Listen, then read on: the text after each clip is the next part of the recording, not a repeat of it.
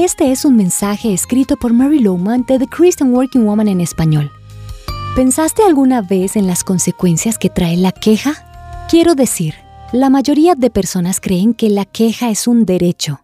Y claro, como nuestra constitución habla de la libertad de hablar lo que nos parece, nos da el derecho de hablar lo que queremos acerca de alguna persona, sobre cualquier cosa en el momento que se nos antoje mucha gente considera que no es normal encontrar a alguien que no se queje de manera regular. Esta semana hablaremos de esta enfermedad contagiosa llamada queja. Y en este episodio quiero darte el antídoto, la cura contra la queja. El hecho es que esta enfermedad tan común afecta tu cerebro y tu salud física de maneras negativas. La queja trae sobre tu vida tristeza, melancolía y un sentido de malestar o insatisfacción con tu vida.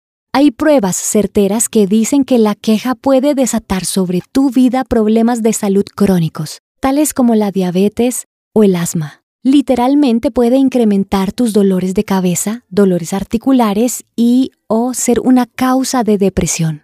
Ahora, no hablo de ignorar los aspectos negativos de la vida. No vivimos en un mundo perfecto. Debemos enfrentar nuestras situaciones y personas malas con el propósito de encontrar soluciones y alivio. Entonces no estoy sugiriendo que te pongas una carita feliz y que hagas de cuenta que todo está bien, pero sí quiero llamarte a un cambio de actitud hacia la queja. Espero convencerte de que la queja te hace más daño que bien y es una enfermedad contagiosa que trae muchos problemas a los que te rodean.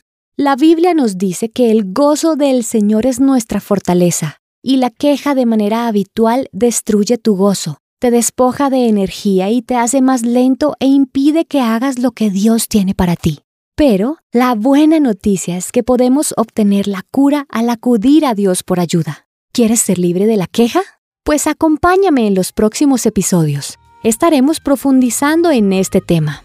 Encontrarás copias de este devocional en la página web de christianworkingwoman.org y en español por su radio.com.